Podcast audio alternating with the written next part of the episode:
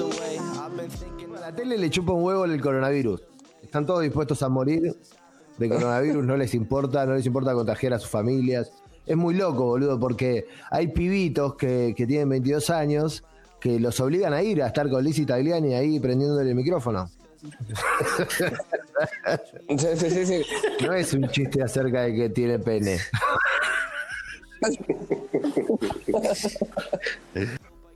Me parece que es injusto. ¿Por qué? Porque si yo me disfrazo de Batman y estoy todo el día disfrazado de Batman, va, va a venir alguien y me va a decir algo. ¿Entendés? Tipo, che, gordo, sacate. Estás despedido. Andate de mi casa y no vuelvas más. ¿Entendés? Me va a llamar la directora del colegio de mi hijo y me va a decir, escúcheme, gordo de mierda, hace 15 días que no se saca el disfraz ni para dormir. ¿Te imaginas reunión de padre que había metido de De Batman, de una. Si te querés poner más creativo, de Thor. ¿Entendés? O del increíble Hulk. O lo que sea. Eh, y, y yo digo, bueno, listo, yo voy por ahí, loco, respétenme, ¿entendés? Está bien. Yo siento realmente esto, no es que estoy jodiendo. Yo realmente siento Batman, boludo, y quiero vivir así, disfrazado de Batman. Ahora pregu- pregunto yo, digo, eso que vos decís, ¿no está sucediendo ya? Realmente digo, el que se quiere disfrazar de Batman no puede salir de Batman tranquilamente, o el que quiere, no, No. sé, vestirse de, de cowboy sexy con una guitarra en el medio de Nueva York. Andá a decirle a Are Krishna que, que te jode que esté cantando Are Are Krishna Krishna en la peatonal de Mar del Plata. Está en la suya, o sea, estamos en el siglo XXI. Como dice mi, siempre se lo asoció al cotillón, al cumpleañito, a una fiesta de disfraces. Y, y ya pintarse los labios, ya ponerse una falda, que se te vean los pelitos o la nuez, está asociado a otra cosa. Pero vos te olvidás, chulo, y perdón que te interrumpa, que hasta hace no mucho era muy utilizado el tema de usar el transvestismo como disfraz, ¿entendés? En una joda, una despedida de soltero. ¿Qué hacían con el chabón? Lo disfrazaban de trabuco, ¿entendés? Como joda, como si lo disfrazaran de Batman, como si fuera un cotillón, ¿entendés? Un, un bastardeo a esa imagen. eh, ¿Y por qué no el chabón? eh, Mi crítica no está apuntada directamente a las personas que se perciben mujer o los que a las mujeres se perciben varón. Me parece que está re joya. No tengo un prejuicio por ese lado conservador de decir, me parece inmoral que lo hagan, ¿viste? Que yo no tengo ningún problema, aposta que a mí no me influye en nada. Me parece injusto con todo el resto de, de las personas que, que, que quieren flashear, ¿entendés? Yo quiero, no sé, ser una paquita de Yuya.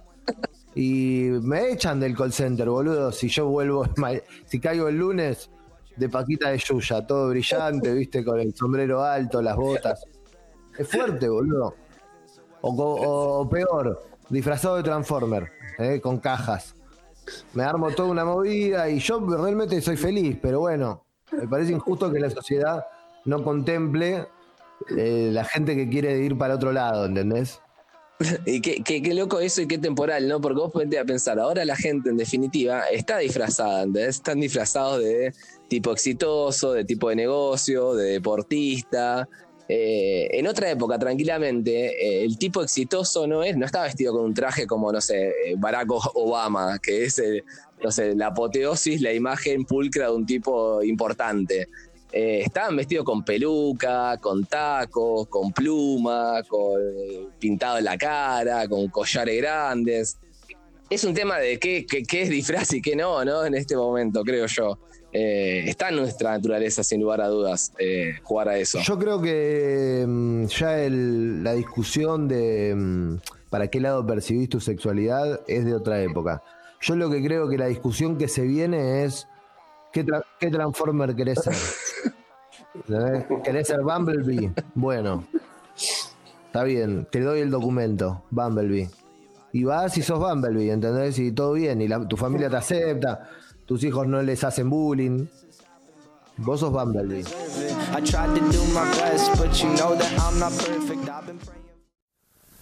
Me metí el buzo de DT para, para, para llevar un grupo adelante y hoy ese grupo me consagró como técnico.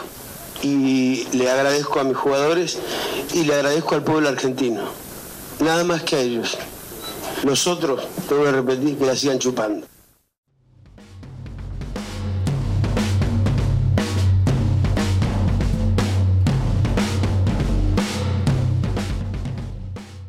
Estuve investigando en, en la semana a partir de algunas sospechas que yo ya tenía. Mm, Descubrí algo que, eh, si bien es de, calibre bíblico, el mundo no se, no se ha percatado. Descubrí que Jesucristo, sí, tiene una historia turbia por detrás. Lo primero que voy a decir es que eh, la religión cristiana decidió llamar a la madre de Jesucristo María. Es un nombre latín, de griego romano. No, lo- no- no la llamaron Alijabajala Jalajili, que era el nombre étnico que le correspondía por, por estar en Jerusalén. Por otro lado, ¿qué qué sabemos de Jesús? Es la pregunta. Y ahí se desprende la, la- la respuesta de qué no sabemos. Por ejemplo, el de Pibito, eh, bueno, Jesús nace, ¿no? En el pesebre, los Reyes Magos. ¿Por qué vienen los Reyes Magos? ¿Y qué vienen a traer realmente? Sí, guita, guita de afuera. Como Antonini Wilson en el kirchnerismo, llegaron los Reyes Magos. Guita fugada, ¿no? Guita por, en negro, mucha. Eran tres.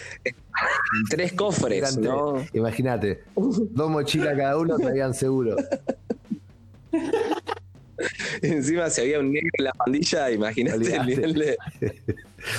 Ellos después aparecen, ¿no? El testaferro de los Reyes Magos es Jesús. Ahí salta la ficha. Jesús no es más que el testaferro de esos tres Reyes Magos. Que no eran ni reyes ni magos. Bueno, el caso es que Jesús recibe mucha guita de bebé. La familia, la familia la logra blanquear, pasa, viste, queda. La gente eh, se enganchó mucho con Nerón, que Nerón era la figura del emperador eh, en ese momento y mandó a matar a todos los niños de la edad de Jesús. Imaginate. En esa época, en esa época no existía la documentación. Entonces, si eras un poquito más grande, un poquito más chico, te acuchillaban igual. Imagínate que vos escuchabas quilombo en la esquina, tenías tres pibes, te tenías que esconder. Era peor que la dictadura. En Nerón, eh, lo que estaba buscando es esa guita. No estaba matando a todos los nenes. Lo hicieron quedar como un genocida, pero no, en realidad el chabón estaba buscando la guita porque era del Estado, el Estado presente, la FIP. En ese momento Nerón funcionó como la, primera FIP de la historia bíblica. Eh, Jesús labura con el papá en la carpintería, ¿sí? hasta, hasta los 12, 13. Se conoce hasta las bodas de Caná, que es donde Jesús convierte el agua en vino. En esa imagen, sí, eso es lo último que sabemos de Jesús en su adolescencia. En esa imagen Jesús convierte el agua en vino. Es decir, en una fiesta donde solo había agua, el chabón bajó bocha de vino para toda la pibada, que, bueno, todo se fue un poquito al carajo. Por eso él desaparece, ¿viste? Y explicaría por qué la gente lo empieza a seguir, ¿no? También. Sí, porque- lo que no se dice es que después de esa noche, Jesús pisó a un pibito con un carro y lo lastimó fulero. No lo mató, pero lo lastimó fulero, se tuvo que ir el chabón porque, bueno, La verdad que se quiere tapar con el lo milagro, ¿entendés? Es como que es como que vos te enteres hoy que la hiena Barrios, el día que pisó en Mar del Plata a la mujer embarazada que hizo, estaba resarpado, te enterés que la noche anterior el chabón transformó el agua en vino. ¿Qué te importa? Igual es un asesino. ¿Entendés? Me gusta la analogía. Jesús eh, vuelve, vuelve a, a la vida pública, digamos, a sus 28, 27 años. Bastante. Imagínate que lo guardaron a los 15. estuvo. No, no, estuvo en un monasterio ninja. En esa época. Lo criaron unos, los criaron unos, unos monjes tibetanos, medios chinos, que sabían karate fuerte y lo, lo educaron. creció fuerte porque lo alimentaban a base de bife ahí, ¿no? Comía mucha carne roja. Sí, sí, seguramente sí, porque claro, lo que sabemos de Jesús es que cuando vuelve a la vida pública, vuelve en la puerta del templo, tira- eh, corriendo a los negros senegaleses. ¿sí? Jesús muestra su faceta de vigilante, es ritondo, esposando a seis senegaleses y, y robándole las cosas. Que ya, ya vendían lentes de sol en esa época ahí en las He del sabido que templo. ya se movía lente de sol y gorras. Bueno, el asunto es que lo, lo que vemos de Jesús vuelve a la vida pública a través de un hecho violento, donde Jesús se calienta porque están todos los, vendedores ambulantes. Ya no es un Jesús de la clase laburadora, ¿viste? Ya es un Jesús grande. Y, es más vigilante. Bueno, él se calienta y lucha contra casi todos en realidad. Porque claro, vos le pateas la mesa a un vendedor y no se va a ir corriendo. Por más que sea Jesús, es planta de guantes. Bueno, se dice que esa- ese día Jesús luchó muy bien. Por eso se eh, linkea con el monasterio ninja. Si no, no se explica. Si no, no se explica Bien, las tomas de karate que les hizo a los chabones. Después, Jesús se rodea de hombres y anda cuchicheando por todos lados cosas, ¿viste? Es medio el rum rum. Como Jesús andaba en el rum rum, ¿viste? En lo que se dice, le escuché, La, la rosca de Medio Oriente, la rosca lleva y política de Medio Oriente. ¿viste? Atendía los dos teléfonos. ¿Y ¿Desafiaba la autoridad en ese entonces o iba siempre por las líneas de- del gobierno? a- Bueno, es bueno este que lo preguntes, porque nosotros lo que sabemos de Jesús también de esa etapa es que el tipo, cuando le preguntan, ¿no? Porque siempre hay alguien que le pregunta, lo que sabemos de Jesús es porque le preguntaron. Todo lo que no le preguntaron no lo sabemos.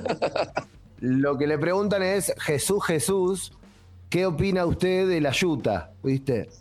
Y el tipo lo que dice es, al César lo que es del César, a Dios lo que es de Dios. Eso es una declaración de principios de Jesús. Vos, al César lo que es el César, vos tributá. Vos tenés que pagar la moneda que te piden, hacer lo que dice el César. Dios es Dios, es por otro lado, ¿entendés? Me- La iglesia y el la- Estado, eh, dos cosas separadas, ¿no? Ahí muestra el pañuelo naranja, Jesús. Y eh, bueno, después lo que se sabe, ¿no? Es que defendió a la prostituta. Perdón, yo te quería comentar sobre esta, es- me fascina esta idea de la historia impositiva de Jesús, ¿no? De que siempre eh, eh, tras la evasión de impuestos, eh, oficiando de testaferro de los ya conocidos reyes magos, delincuentes famosos en Medio Oriente de esa época, después echando los negros senegaleses que no pagaban, después tirando declaraciones picantes como esto de más, que picante es como medio de conserva, ¿no? De pro Estado. Pro Estado, sí. Sí.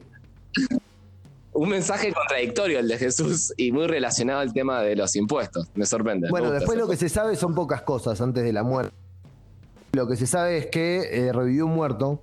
Se sabe que curó a un ciego, que hizo correr a un paralítico, que le, le enseñó a contar a un nene down, que hizo cosas piolas, viste, por, por el pueblo, digamos.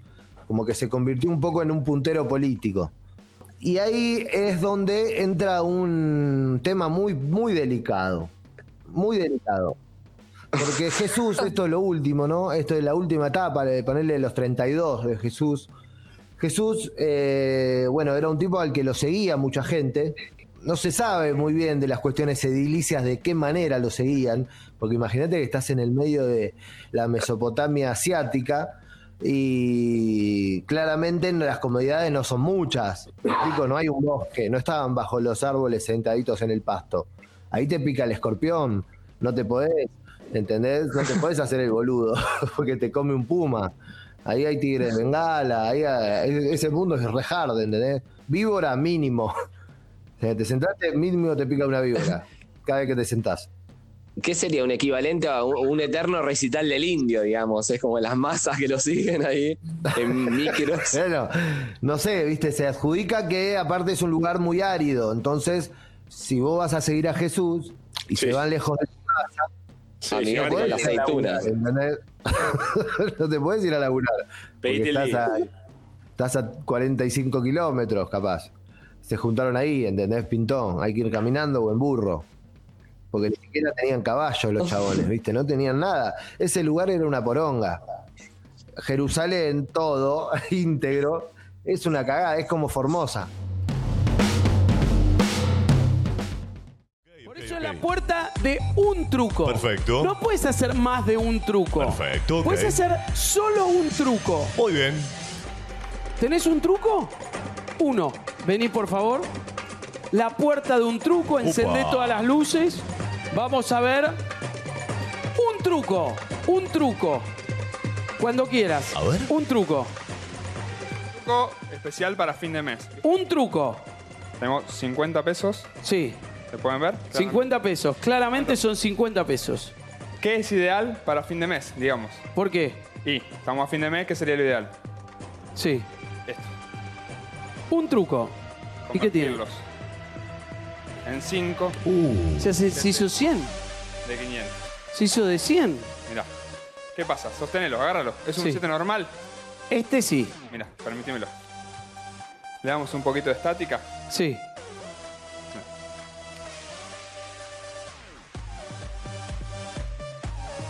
¿Está haciendo bola? Oh.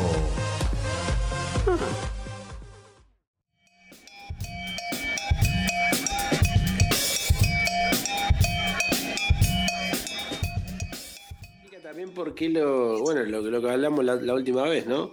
¿Por qué tantos fieles adultos? Viste que la otra vez decíamos que la religión tiene muchos cuentos de chiquitos, pero a los, a los pibitos de 7, 8 años, cuando vos le contás que, que hay un señor que multiplica el vino, le da igual.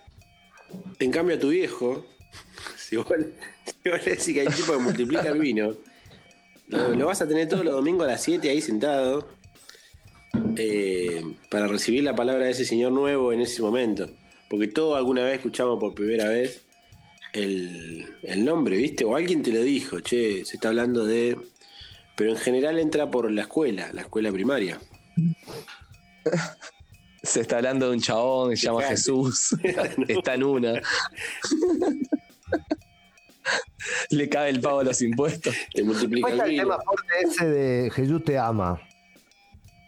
Jesús te ama es raro, ¿viste? ¿Por qué me ama? ¿Qué, qué, qué- qué le importa? ¿Por qué? No quiero que, ¿viste? Como me incomoda que Jesús te ama. Te ponen en un aprieto, boludo, porque vos pensás, llévalo para el lado de una pareja. Cuando una, cuando una piba te dice por primera vez, te amo. Al toque vos sentís una presión que tenés que devolvérsela.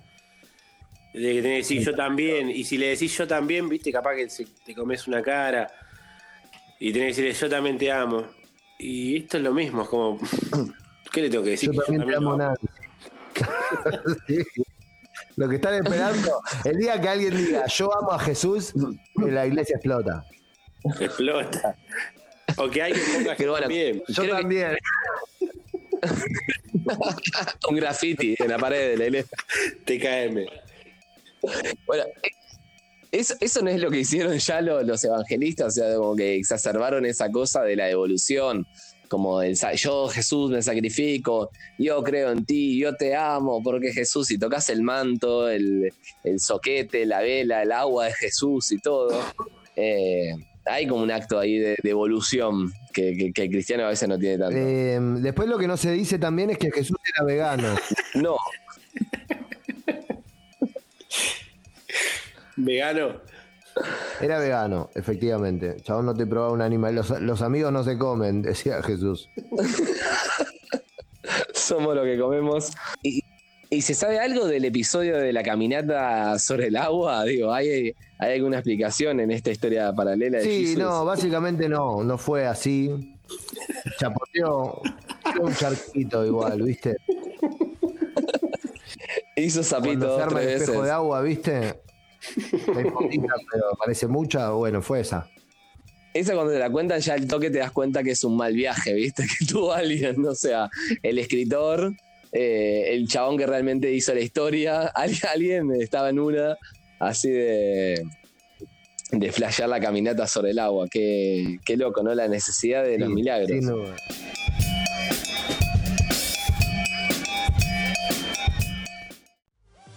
Truco. Bueno, Muy bueno. Sí, la verdad que hizo sí. volar. Poné Sí. la repe el que hizo volar. La parte del que hizo. ¿Se puede ver la repe? Por supuesto. En cámara lenta. ok. En cámara lenta. Poné la repe, quiero ver. A ver, a ver la repe en cámara lenta. toma tu, tu gamba. A ver.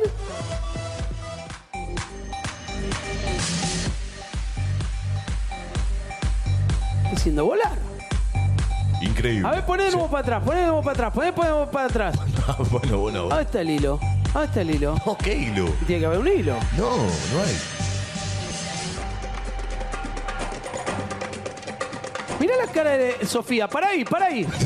Mirá la cara de Sofía. ¿Y la de Eva? ¿Y la de Eva? Pero Eva que está enojada. Atrás enojada, Eva. Y mirá la cara de Sofía. También, sí. Ah, pero se quedó. Mirá cómo está Sofía. Ahora, fíjate cómo flota ese billete. A ver, dale de nuevo. Increíble. Mirá. Mirá. A ver, A anda. ver. ¿Cómo hace?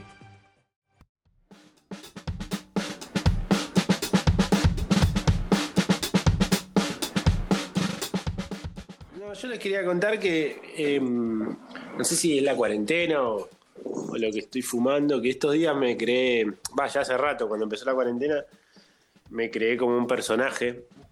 Cuando me despierto, sobre todo, lo siento en la cocina. Y es un personaje que me ayuda a acordarme de algunas cosas que si no estaría, yo me las olvido, ¿entendés? O sea, es un... No sé si tiene mucha forma, pero automáticamente me despierto y se crea, o lo creo, y me hace acordar de, de cosas, ¿entendés? No sé, mientras me voy poniendo la pava me dice, acordate de llamar a tu viejo, eh, no te olvides que no le compraste el regalo a tu sobrinito, eh, cuánto hace que no vas a ver a tu hermana más grande. Es, es un personaje que está ahí dando vueltas en la cocina, dura media hora más o menos, y automáticamente cuando me empiezo a despertar se va, ¿no? Y yo pensaba que, no sé si era un personaje que yo quería, porque hay días que me... hay, días que me hace doler la cabeza. O sea, todo el tiempo, todo el tiempo quiero que me haga acordar de algo. Porque aparte hay días que no tengo nada para que me haga acordar. O sea, es jueves, o ¿qué me puedo estar olvidando? Ya pagué todos los impuestos, ya llamé a mi viejo, ya le encargué un regalito por delivery para el Día de la Madre a mi mamá. Pero siempre hay algo, ¿viste? Siempre te dejaste la ropa, si la dejas un ratito más va a tomar la humedad. Eh, entonces lo que venía pensando es por qué ese personaje, ¿no? Y qué otro personaje podría haber creado eh, en cuarentena, que capaz sería más útil, no sé, un personaje que me haga narguita, ponele. que me diga, jugale, jugale al 8 a la cabeza. Vos sabés que, que muchas veces a, a la gente que le pasa algo parecido a lo que te pasa a vos, le diagnostican esquizofrenia. Y vos sabés que es una enfermedad que eh, se, se desarrolla porque tenés mucha actividad cerebral, ¿entendés? Tenés bocha más de actividad cerebral que el resto, entonces puedes flashear cosas Uf. que el resto no. Como crearte personajes, como tener un. eh, creer realmente en la existencia de algo que los demás no pueden ver, ¿entendés? Es muy loco. Sí, sí, sí, es loco. Eh, sucede, yo vi la película de Russell Crowe, que es matemático. Está todo bien hasta que ese ser te dice, pegale un tiro al diariero. Está todo bien hasta que te dice, ¿Te acordaste de "Nah, matar a alguien? acordate de matar a Ariel. Oh, Es que, es oh, que lo loco es que tiene, tiene habilidades, ese, ese personaje inventado, que podría ser, si uno descree de este relato, podría decirme, sos vos. Lo que pasa es que este personaje inventado tiene cualidades que yo no tengo, por ejemplo, la memoria. Yo tengo muy mala memoria. Entonces, si no existiera, eh, yo me olvidaría de todas estas cosas. Y tampoco lo puedo andar diciendo, no es que yo no puedo caer a un asado y que me digan, eh, ¿cómo te acordaste de traer esto? Y no les puedo decir. No, me inventé, me inventé un tipo que está en la cocina todas las mañanas. No le puedo decir eso. Escúchame, ¿y, y este, este personaje tiene nombre o, vos- o vos le decís al menos No, de alguna nada, manera nada. especial? No, no tiene cara, te diría, ¿viste? O, o si tiene, no, la, no se la miro, ¿viste? Yo sé que está ahí, pero miro para abajo yo todo el tiempo, ¿viste? Cuando, cuando Tengo está. muchas preguntas, Chulín. A ver. Tengo muchas preguntas. ¿El chabón este que, que el ser este está disfrazado de tanguero? Está disfrazado de tanguero, correcto. Pantalón beige. ¿Es, ¿Tiene la cara de algún famoso, tipo Pablo Alarcón? siempre le veo el, el- el pelo, o sea, como sería como la nuca. Eh, sí, más tirando a Raúl Lavie, ponele. Ajá, ok. Ok, ¿en algún momento está comiendo un alfajor el chabón de repente? Como te levantás y. ¿Él ya estaba o se levanta con vos? Queso y dulce. Yo me acuerdo cuando me iba a dormir que el queso y dulce quedó en la ladera. Y cuando yo me levanto, el queso y dulce está afuera y le falta un pedazo.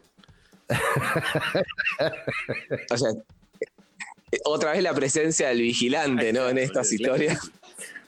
Escúchame, ¿sabe la clave de Wi-Fi? Sí, aparte es muy fácil porque estaba.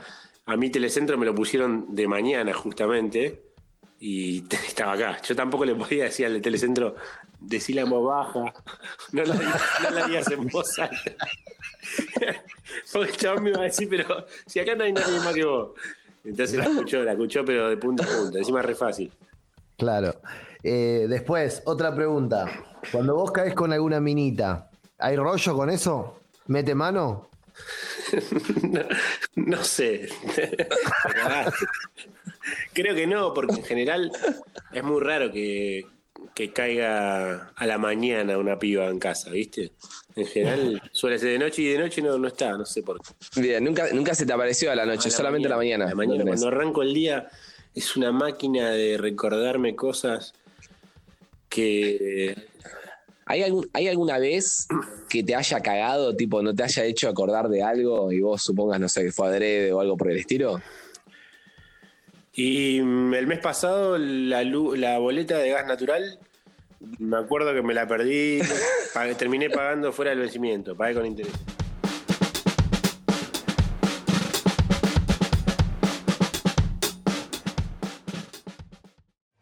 Che, es muy bueno este truco, Sí, ¿eh? la verdad que sí. Lo que pasa es que guarda no se puede hacer dos. Vamos a tomar este truco solo, ¿eh? Ok, ok. Porque hizo el de los billetes este solo. Es este solo. Mirá, mirá, mirá, mirá. Buen truco, ¿eh? Muy bueno. Buen truco. Muy bueno. Es el truco de Manuel. A ver, en la puerta de un truco. No se puede hacer dos. No se puede hacer dos. Guarda, no hagas dos porque va un solo truco. Sí. Porque siempre es difícil hacer uno solo y bueno. Pero mirá el que acaba de hacer. Mirá, poné el anterior. Mirá el que acaba de hacer. El de- recién hicieron un truco y mirá el que hicieron. Va, eh, se elige el mejor. Mirá, mirá, poné, poné, poné, poné. Mirá.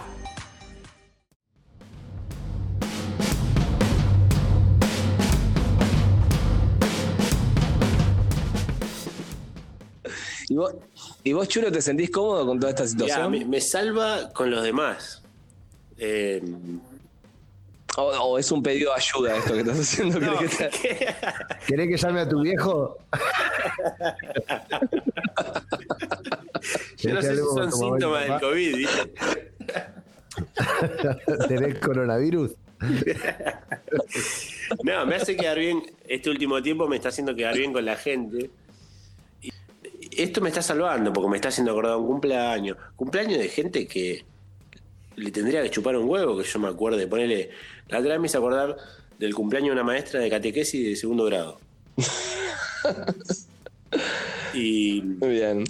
Capaz te quiere decir algo. Y de repente me encuentro eh, buscándola en las redes a esta maestra, a Nelly, de segundo, y, y acordándome el apellido, y la encuentro, ¿viste? En Instagram. Y le escribo, feliz cumple, señor.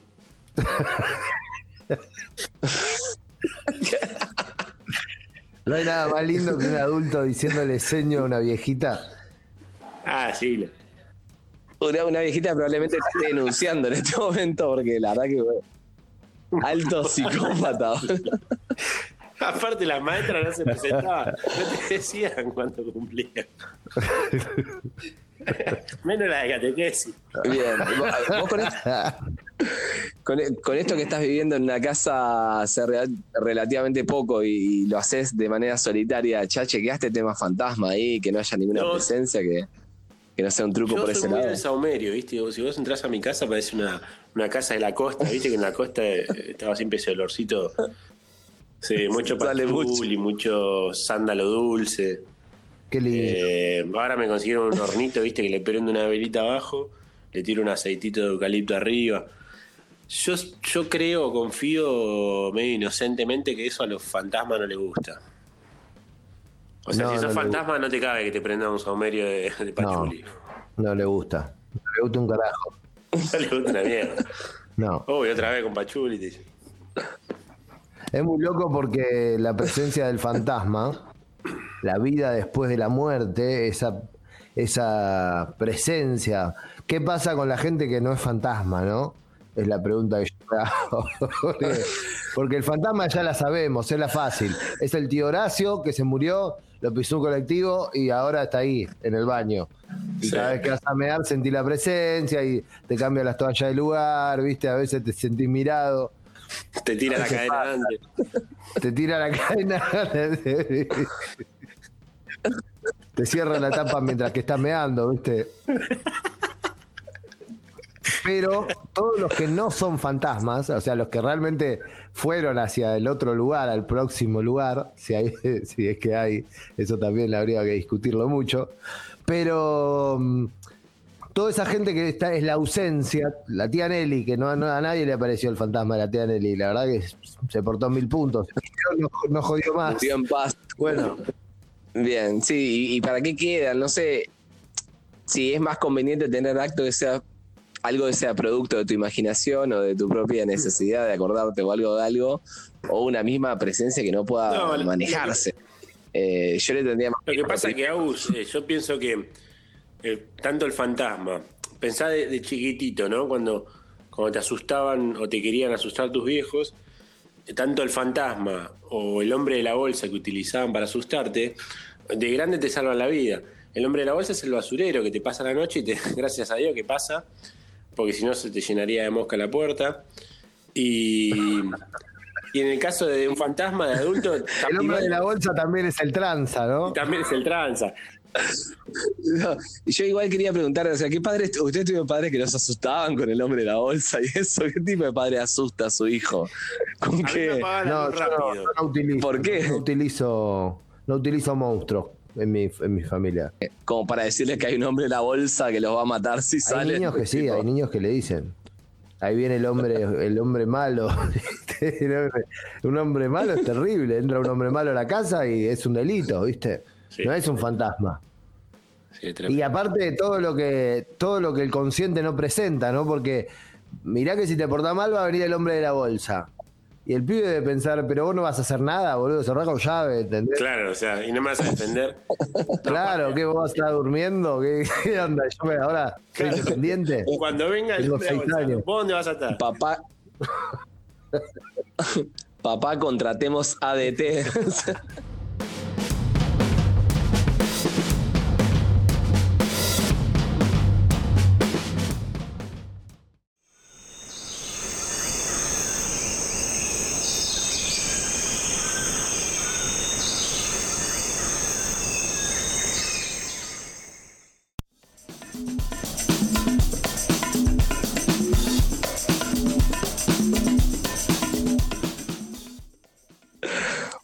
Qué lindo lo- el tema del, del monstruo. aunque en realidad, yo creo que te está pasando porque te estás despertando Eso, temprano. eso. Entonces, entonces te acordás de las cosas. Se llama ser un careta. O sea, el camino del careta. ¿viste? Está el camino del samurái.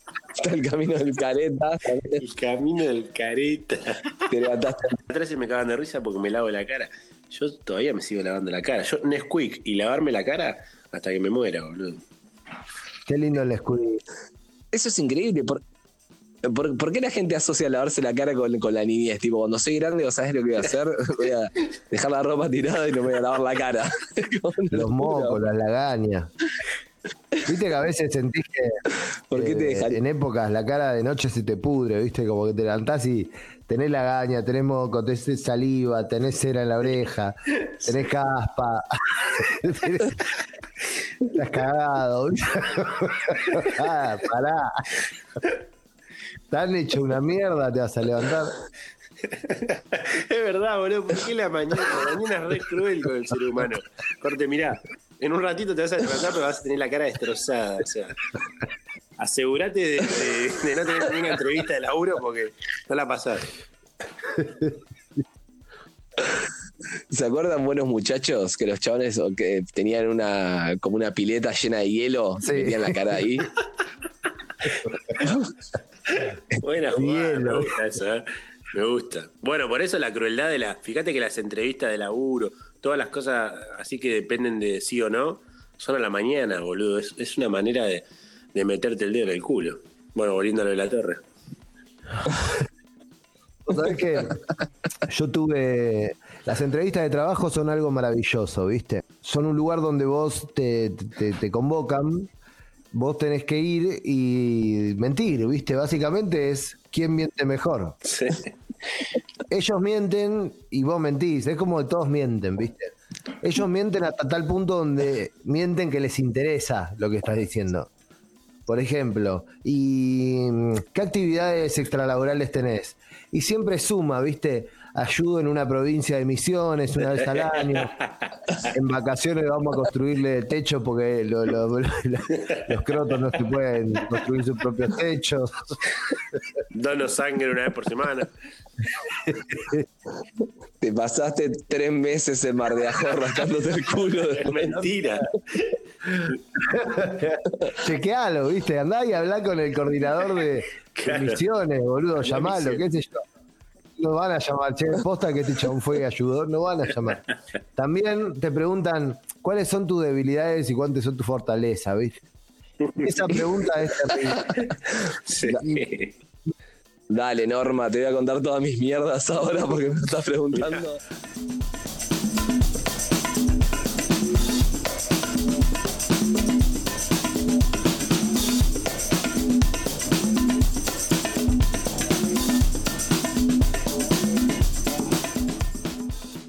Yo tuve muchas entrevistas de trabajo en mi vida, ¿viste? Considero que tuve muchas de más, ya me animo a decir. Y mm, tuve una particular donde convocaban para vendedores. Nos sentamos todos en la mesa, ¿no? 9 de la mañana, 8, 8 y media. Y éramos, ponele 8, ¿sí? Que pretendíamos el mismo puesto. El chabón saca una caja, una caja con falopa. Se tiraron todo arriba. El que no se tiró se quedó en el laburo.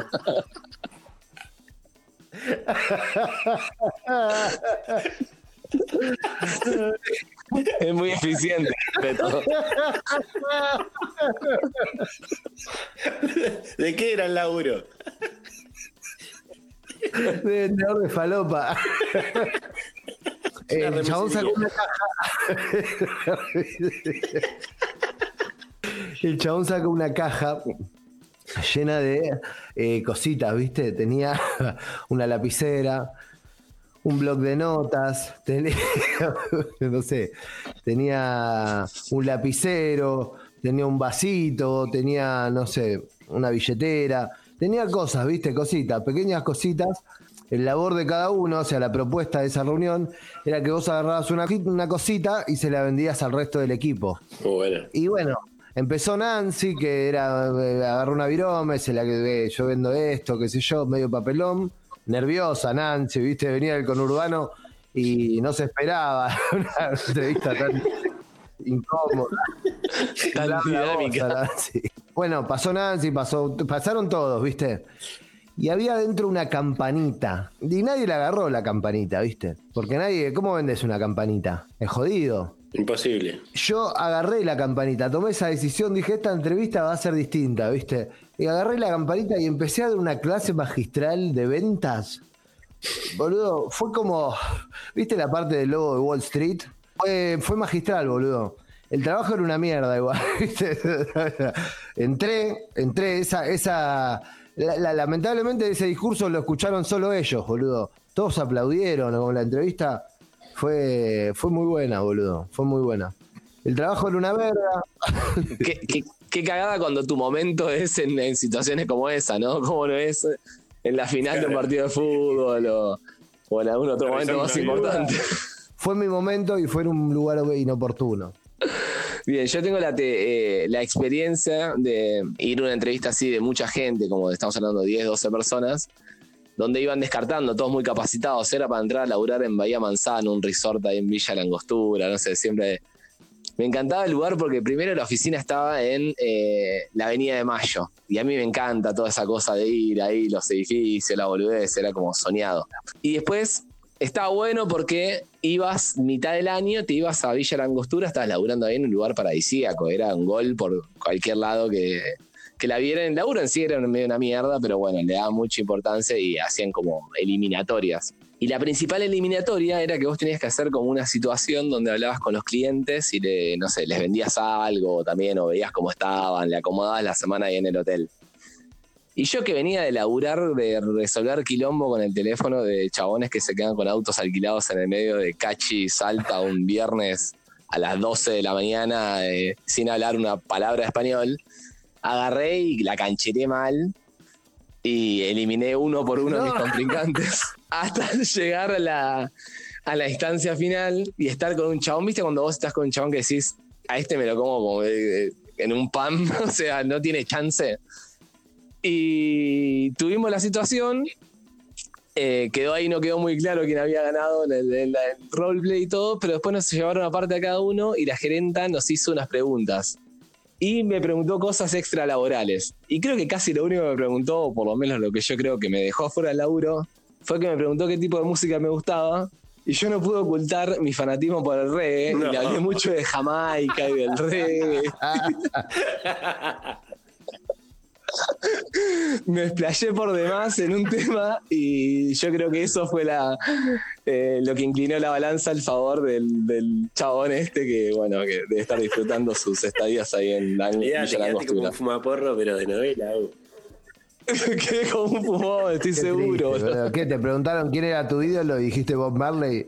Vos, madre.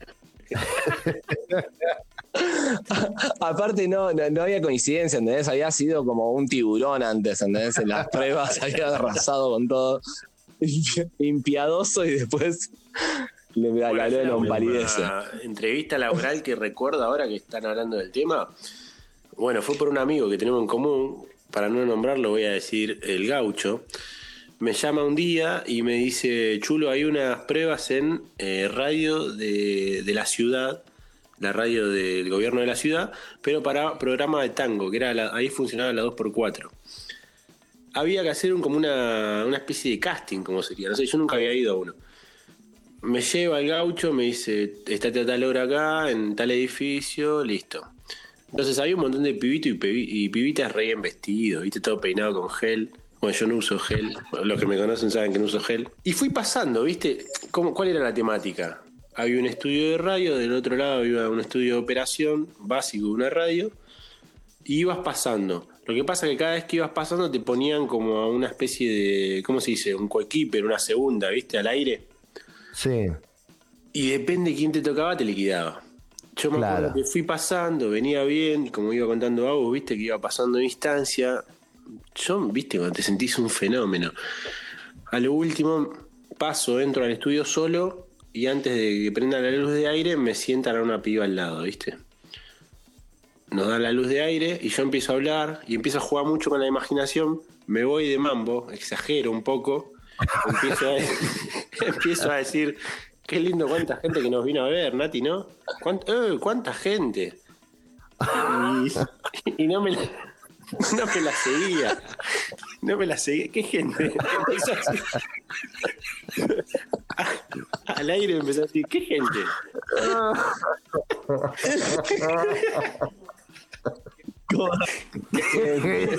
el, el fin de todo esto fue que en la semana me llamó el gaucho y me dijo, Chuli, quedó la piba. Y ahí dejé mi sueño radial de lado.